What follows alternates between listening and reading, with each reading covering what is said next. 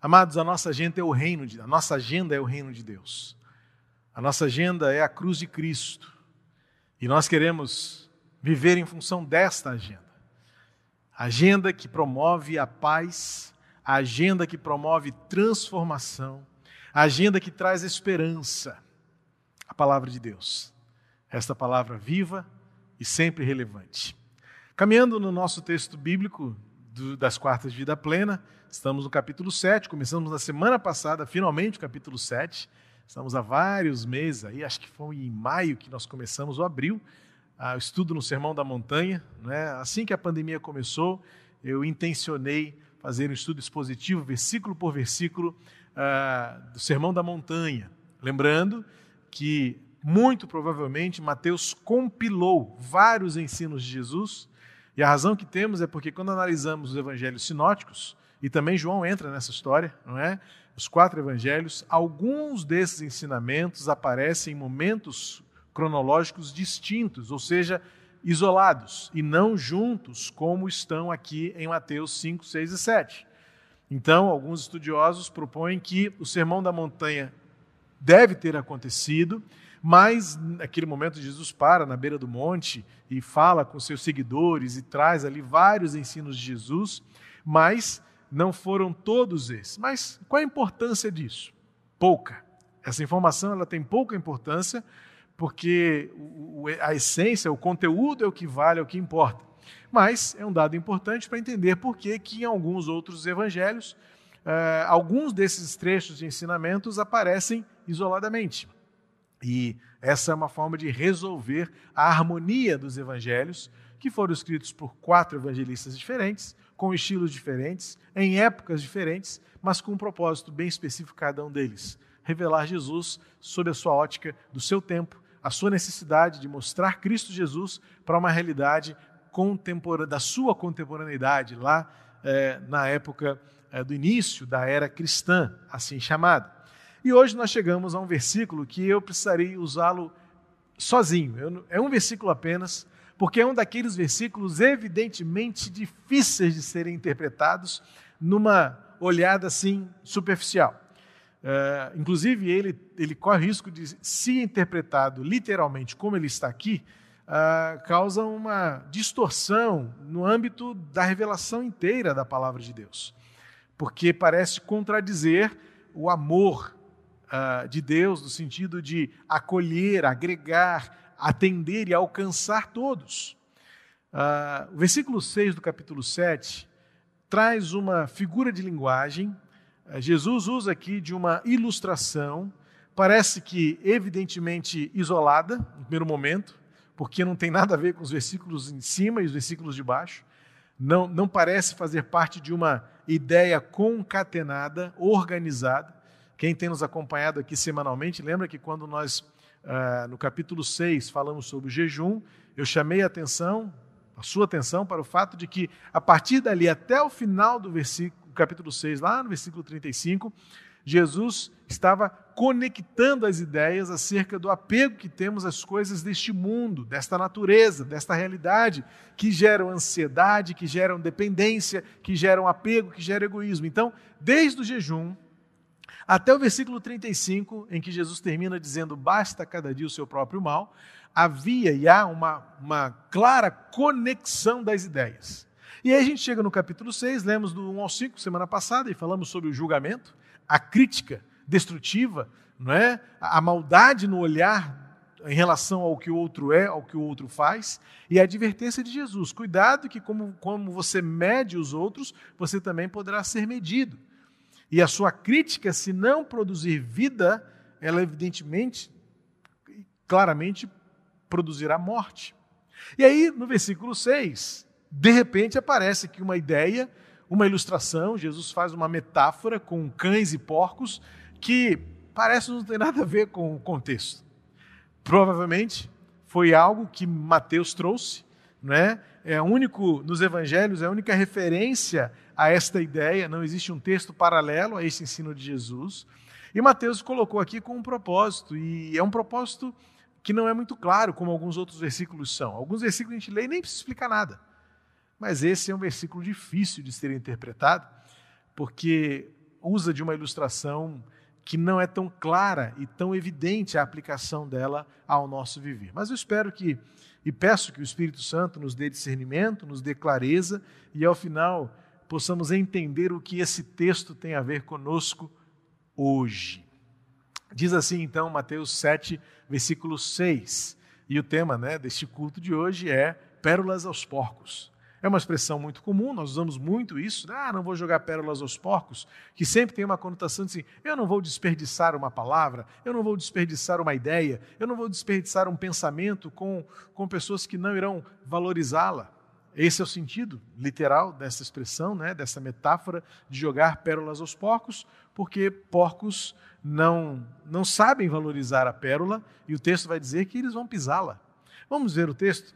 Não deem aos cães o que é santo, nem joguem as suas pérolas diante dos porcos, para que esses não a pisem com os pés e aqueles, voltando-se, não estraçalhem vocês. Não deem aos cães o que é santo, nem joguem as suas pérolas diante dos porcos, para que estes não as pisem com os pés, e aqueles, uma referência aos cães, voltando-se, não estraçalhem vocês. Há um autor que li para pesquisar esse texto que sugere, mas ele mesmo fala, é uma, é uma interpretação muito frágil, mas eu trago como uma questão de cultura bíblica. Uh, um destacamento do Império Romano, dos soldados romanos que uh, baseavam-se na região de Damasco, tinham como símbolo um cão.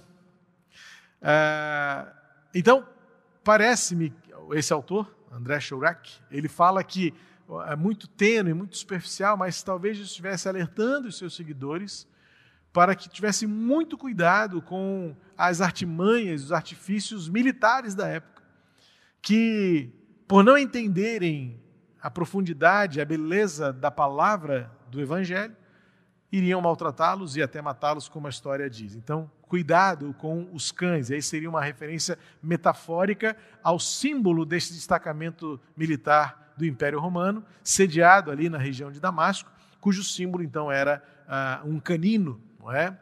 Mas, como o próprio André diz, é uma possibilidade arqueológica, mas tem muito pouco embasamento e também utilidade prática para isso. Gosto muito, os irmãos sabem de, que eu gosto muito de acompanhar a, a, a tradução, né, ou melhor, a versão, né, a paráfrase bíblica é, produzida por Eugene Peterson, já com o Senhor, a versão A Mensagem. Eu quero ler aqui para tentar, num primeiro momento, dar uma, uma encaminhada a um texto que é sim difícil de ser compreendido. Há um problema nele que, que precisa ser resolvido é, visitando assim o estudo das línguas originais, especialmente aqui original grego, em que foi registrado o Evangelho de Jesus. Lembrando que existe um outro problema, porque o Novo Testamento foi escrito em grego, mas Jesus certamente falava aramaico, porque era a língua do povo judeu naquela região da Palestina nos tempos de Jesus. E o aramaico já é um dialeto da língua hebraica. Então veja, temos problemas linguísticos muito complexos para você chegar e bater o martelo e dizer assim: é isso. E ponto final. Mas o Gene Peterson traz uma tradução, ou propõe uma tradução, uma paráfrase deste versículo 6 da seguinte maneira: não desrespeitem o sagrado. Gracejos e tolices não agradam a Deus. Não reduzam os santos mistérios a frases de efeito. Na tentativa de sobressair e de agradar, você pode usar esses subterfúgios, mas estará abrindo a porta para o sacrilégio. Ao estudar o texto, percebi que o Dini Peterson caminha numa linha de interpretação muito semelhante à de alguns autores, como Beacon, por exemplo, que é um comentarista do Novo Testamento, onde ele sugere que esse texto ele fundamenta uma visão é, mais ortodoxa, mais exclusivista do Evangelho, onde a interpretação mais sisuda e, e, e mais limitadora do Evangelho traz uma percepção mais interiorizada da revelação bíblica, mais limitada. E alguns acreditariam então que Jesus estaria alimentando no coração do judeu uma visão altamente exclusivista da revelação escriturística. Por isso que Paulo vai enfrentar alguns adversários, e aí a gente lembra do estudo da carta aos Gálatas, que estamos fazendo nos domingos à noite, em que Gálatas tem adversários que eram judeus convertidos ao cristianismo, mas que não abriam mão dos ritos, do cerimonialismo judaico, não é? Para estabelecer a verdadeira espiritualidade cristã. Então, como a gente está lendo lá no livro da carta aos Gálatas, Paulo está combatendo aqueles que diziam que os verdadeiros cristãos eram aqueles que vinham do judaísmo.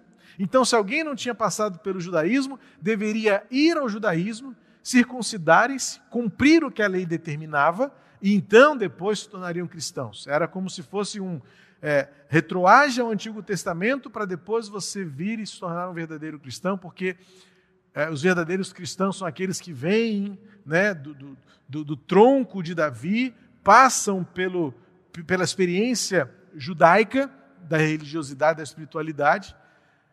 E esse texto, para alguns rabinos, era exatamente a fundamentação de que existe pérolas, existe santidade e não podem ser lançadas a qualquer um, porque esses qualquer um ou qualquer uns não saberão valorizar, não terão ouvidos para reverenciar esta verdade que é santa e preciosa, aqui representadas pela palavra santo e pela palavra pérola. Com base nesse fundamento, alguns ultra-ortodoxos vão defender, por exemplo, que o evangelho e a experiência do evangelho, como por exemplo sentar-se à mesa, ela é restritíssima e que não são todos os porcos e os cães que têm a, a devida licença, permissão e experiência ou aval para sentarem-se à mesa e desfrutarem uh, da comunhão. O problema é que esta, esta interpretação ela cria mais problemas do que soluções. Como eu disse, ao contexto da harmonia do Evangelho e do alcance do Evangelho, da inteireza do Evangelho, daquilo que representa para nós a graça redentora, a cruz acolhedora. Não significa, evidentemente, tolerar ou é, aquecer a toda sorte de mal, de indiferença, de pecado, de atitudes, como se nada disso tivesse problema. Mas daí partir para o outro extremo, em que estaríamos dividindo entre é, puros e impuros. Aos nossos olhos, nós teríamos então a capacidade de discernir aqueles que são e aqueles que não são. E nós então fazemos rótulos, criarmos rótulos, crachás, coletes, que distinguam uns dos outros, dizendo você é cão e porco e você é santo e pérola. Então, aquilo que nós experimentamos em Cristo é exclusivo para aqueles que estão sentados à mesa. Ou, numa, numa mão diferente, né, inversa, é, sentam-se à mesa apenas aqueles que têm a comunhão com aquilo que é santo, com aquilo que é sagrado. Bom, nós teremos outros textos para ilustrar e fundamentar uma, um entendimento, por exemplo, do, de como a Eucaristia ou a celebração da ceia ela tem um significado próprio e precisa ser consciente, precisa ser lúcido, precisa ser reverente e coerente. A gente vai para a carta do apóstolo Paulo, escrevendo aos Coríntios, e ali temos todo o embasamento para dizer aquilo que pensamos acerca do sentar-se à mesa com o Senhor, a mesa do Senhor com o Senhor e com os irmãos. Mas não me parece em nada que esse texto tenha a ver com esse tipo de, de separação, de fronteira de, de distinção entre o profano e o sagrado. Eu fiz questão de ler aqui a mensagem porque é, parece-me que o Dini Peterson faz uma leitura muito nessa direção, quando ele diz: não, res, não desrespeitem o sagrado, gracejos e tolices não agradam a Deus. Por isso que é uma tradução que eu gosto muito, me inspira, mas é paráfrase. Paráfrase você precisa ter sempre cuidado para não tomá-la como uma revelação de Deus plena, absoluta, mas sim voltar ao texto que é o texto que deu origem à paráfrase, sim, mas esse que está aqui. Então, por exemplo, o versículo 6 de uma tradução seguindo mais literalmente as línguas originais, não dão nenhuma margem para eu concordar que estaria correto incluir aqui ideia de gracejo, de tolices, não agradam a Deus. E então, quando a gente visita um pouco mais a fundo o texto, estudando um pouco o texto, indo para a sua língua original, ainda que ninguém precise saber e conhecer grego e hebraico, há eh, algum tempo me perguntaram se eu ainda sabia grego e hebraico.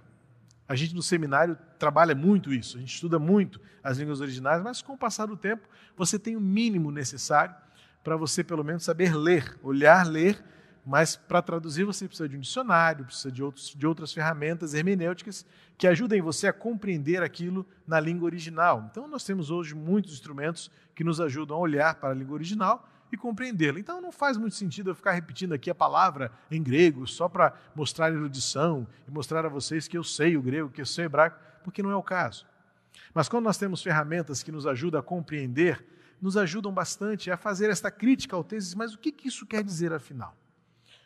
E um dos autores que eu gosto muito de ler e, e, e depreender ali ensinamentos, em seu comentário, Barclay diz o seguinte acerca desse texto: há uma proposta de um possível paralelismo, que é uma forma literária muito comum no hebraico. Já, já falamos sobre isso quando nós estudamos as bem-aventuranças, em que ela tem um, um sistema de paralelismo, ou seja, uma ideia que é paralela de baixo. Os salmos, os cânticos, os provérbios são muito assim onde uma frase em cima ela é completada ou, ou uh, contrastada com a de baixo, para dar o sentido do todo. Quando você lê uma frase apenas de um paralelismo, você não tem a compreensão exata do que isso significa, de como isso se aplica. Mas quando você observa que existe um paralelismo, você percebe que as ideias se completam. Então, o ensino, a aplicação não está isoladamente na primeira ou na segunda frase, mas no contexto para o qual as duas apontam. Então veja que, quando nós olhamos esse texto, há também um certo paralelismo, que é quebrado por um problema que talvez a arqueologia nos ajudasse, se algum dia for possível, mas alguns estudiosos propõem que há uma solução para compreender bem esse texto e direcioná-lo de uma forma uh, objetiva para o nosso viver. E esse é o sentido de compreender a palavra, como isso se aplica na minha vida hoje. Um texto difícil, um texto delicado, mas que talvez nos ajude a compreender como isso tem a ver com o jeito como eu escolho viver o Evangelho hoje. Primeiro, quero a sua atenção para o paralelismo desse texto. Veja, primeiro que é uma negativa, não e nem. Na primeira frase, não. Na segunda, nem. Ou seja, são duas ideias proibitivas, negativas. Primeiro, não deem aos cães o que é santo. E depois, nem joguem as suas pérolas diante dos porcos. Então, o paralelismo está no fato de que são duas negativas, de que os verbos são semelhantes, jogar e lançar, ou dar e lançar, a ideia de, de oferecer né, alguma coisa a alguém. Essas duas ideias estão nas duas frases. E a distinção, mas que mantém o paralelismo, é: existem duas referências a animais, os cães e os porcos. Curiosamente, são dois animais tidos como não santos, não sagrados, imundos. Né? A gente, no nosso contexto aqui, não faz essa distinção entre é, os animais, entre sagrado e profano.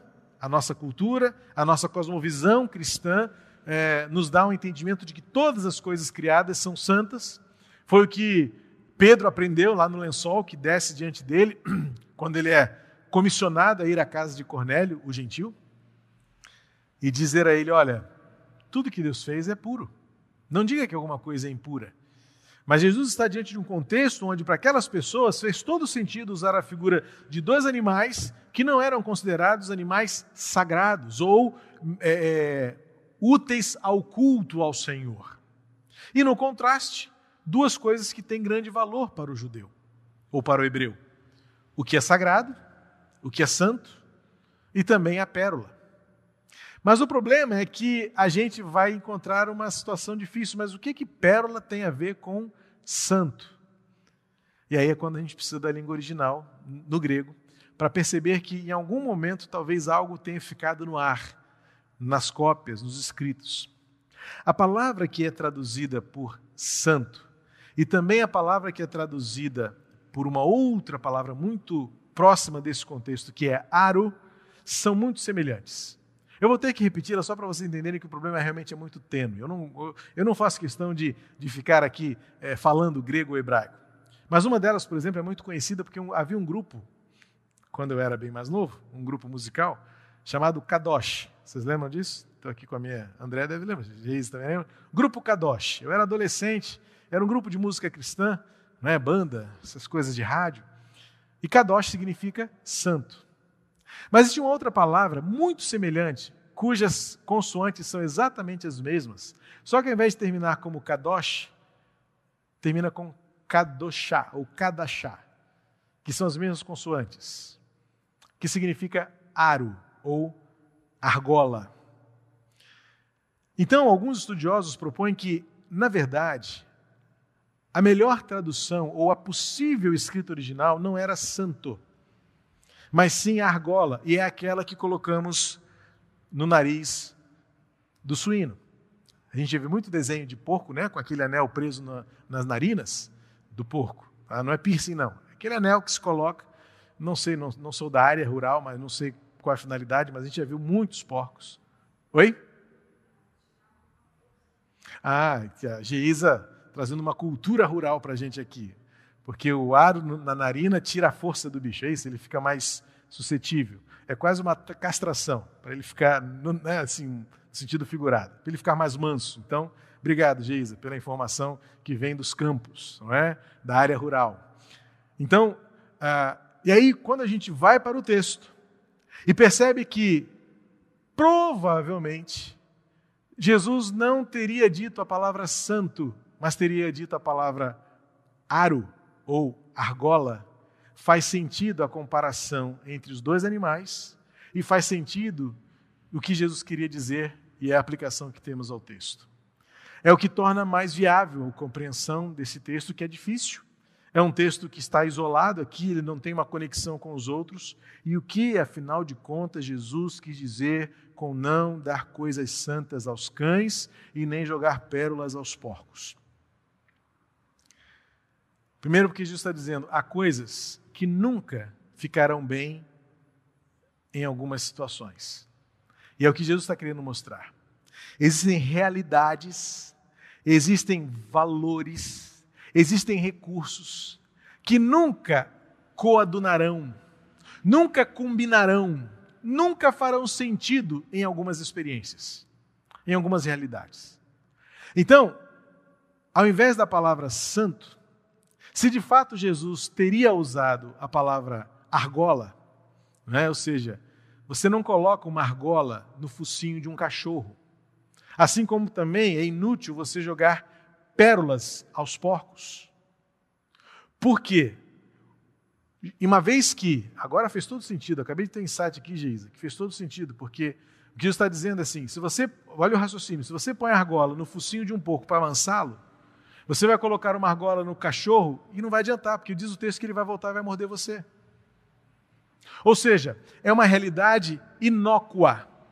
De que adianta você colocar uma argola no focinho de um cachorro, se depois ele vai voltar e vai morder você, porque argola no focinho de cachorro não o torna mais manso como torna manso um suíno.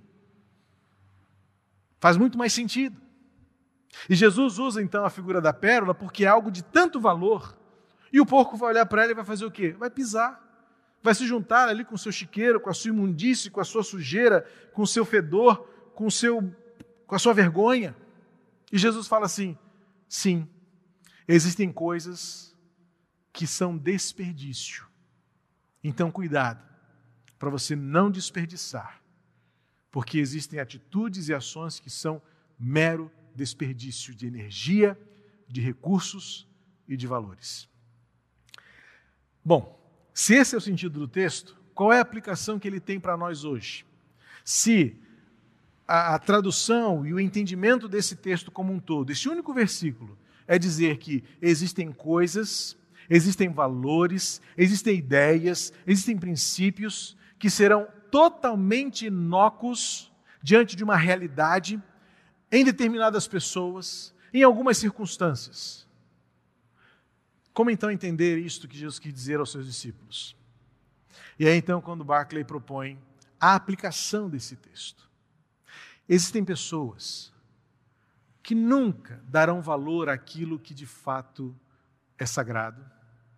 Há pessoas que nunca darão ouvidos àquilo que é transformador. Há pessoas que nunca gastarão seu tempo ou sua energia com ideias e pensamentos do reino, da graça, do amor, da espiritualidade. E aí Jesus está dizendo assim: por que você vai gastar energia, desperdiçar tempo, se você perceber que a fala, a ideia, o discurso e muitas vezes até mesmo a prática não farão diferença alguma, porque aquela pessoa não quer, não quer entender que uma pérola é preciosa, não quer entender que uma argola no nariz tira sua fúria, tira sua reação instintiva. Isso já tentando corrigir aqui uma proposta crítica ao texto original. Quando é que você vai entender que ficar ali insistindo em que um porco entenda o valor de uma pérola, ou que um cão seja adestrado, seja amansado com aquilo que não é da sua natureza? Então Barclay propõe que é quando a gente precisa substituir as palavras por atitudes. Porque há pessoas que nunca entenderão o valor da graça, há pessoas que nunca compreenderão o sentido da vida no reino, há pessoas que nunca entenderão a importância da paz, há pessoas que nunca compreenderão uma escala de valores espirituais.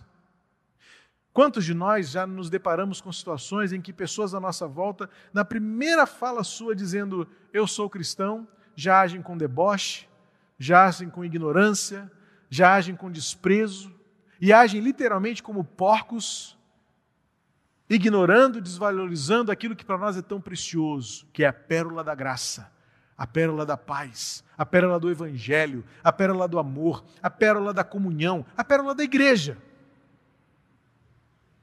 Então, este princípio de vida, neste paralelismo que Jesus traz, de não lançar, de não colocar uma argola para tentar amansar um cão, porque ele vai voltar para você e vai lhe morder. E também não lançar pérola aos porcos, porque eles não saberão o valor que tem uma pérola. Jesus está nos desafiando a colocar diante de Deus a nossa confiança e escolher viver. Eu não sei se você vai lembrar, mas está gravado. Semana passada, quando eu introduzi o capítulo 7, eu disse que era a parte mais prática do Sermão da Montanha em Mateus. Eu disse que a partir de agora, tanto é que como é que Jesus termina? Eu não vou dar spoiler aqui, mas Jesus termina o capítulo 7 falando da, da casa nos dois fundamentos. Ele diz: Quem ouve as minhas palavras e as pratica é como um homem inteligente que construiu sua casa sobre a rocha. E quem ouve as minhas palavras e não as pratica é como um homem nécio, idiota, que constrói a sua casa sobre areia. Vamos chegar nesse texto tão precioso, mas é só para mostrar para você que Jesus está agora no momento prático do Evangelho, no momento vivencial do Evangelho, no momento testemunhal. E nós damos o testemunho não é pelo nosso discurso, não é pela nossa gritaria, não é pela nossa fala, e sequer pelos argumentos, porque há cabeças, há mentalidades, há raciocínio que não se amolda, que não se curva, que não reage à riqueza do Evangelho. E não há argumento, muitas vezes, que faça um entendimento petrificado pela ignorância, pela indiferença, pela frieza espiritual, pela descrença, muitas vezes também pelo ressentimento, pela amargura. Há argumentos que nunca alcançarão um coração fundo, ou nunca alcançarão ao fundo um coração que está petrificado mas uma atitude de graça, uma atitude de misericórdia. Uma atitude como aquela exemplificada por Jesus, pelo bom samaritano, que se agacha diante do seu adversário religioso e cuida das suas feridas. Toma-lhe no colo, leva para uma estalagem, empenha ali recursos para o seu cuidado. Uma atitude como essa quebranta, convence, o fundamento da nossa esperança, o alicerce da nossa vida. Então, o que Jesus está dizendo aqui, e o que eu compreendo desse texto, como eu passei a compreender esta revelação, é que muitas vezes a nossa insistência em apenas querer convencer as pessoas pelo muito falar, pelos argumentos, pelas ideias, é como muitas vezes tentar amansar um cachorro colocando uma argola no seu focinho. Ou então, literalmente, jogar pérolas aos porcos, e eles nunca saberão o quanto vale uma pérola. Mas a resposta então é a gente escolher agir, é a gente escolher refletir e mostrar às pessoas que a verdade cristã é um jeito de viver. E eu termino com uma frase que eu deprendi de Barclay. A fraqueza da igreja não é a falta de argumentos cristãos. Argumentos hoje em dia é o que se mais tem. Aliás, nós vivemos uma geração onde todo mundo tem um argumento para tudo, onde todo mundo é especialista. Especialista em ciência, em medicina, em virologia, em pandemia, em direito, em justiça social todos nós tornamos-nos especialistas e acabamos tendo uma opinião para tudo. Esse texto vai nos mostrar que a fraqueza da igreja não é a falta de argumentos, porque muitas vezes ter argumentos é nos depararmos com cães raivosos, ou então porcos que não sabem valorizar pérolas. E ele vai terminar dizendo: o que enfraquece a igreja hoje é porque faltam vidas cristãs consagradas ao próximo consagradas ao amor, consagradas ao serviço, consagradas ao, a, a, ao exercício da paz na nossa geração. Um versículo apenas, que expande o nosso olhar e nos faz compreender que a diferença que devemos fazer não se estabelece na capacidade da argumentação, mas na escolha de viver a paz, o amor, o serviço a comunhão. A fraqueza da igreja hoje não está porque nós não temos argumentos. A fraqueza da igreja, a fraqueza do nosso testemunho e a ausência do evangelho não é porque nos faltam argumentos, é porque nos falta coração. Nos falta a entrega de uma vida como a do samaritano, que se ajoelha para cuidar das feridas. Que empenha tudo que tem, tudo que é, em favor do outro, seja ele quem for. Enquanto a gente ficar apenas achando e tendo uma atitude que é muito mais separatista, nos ufanando da nossa religiosidade, ufanando-nos da santidade, não entenderemos que o que essa geração precisa é de atitude. A atitude do Evangelho, que olha para o outro e se importa com ele, que olha para o outro e o ama antes de julgá-lo, que olha para o outro e deseja que Cristo seja feito, formado, edificado naquele coração. Que Deus nos abençoe, como igreja, a vivemos isso de verdade. Muito mais do que os argumentos, que o nosso jeito de viver mostre Jesus.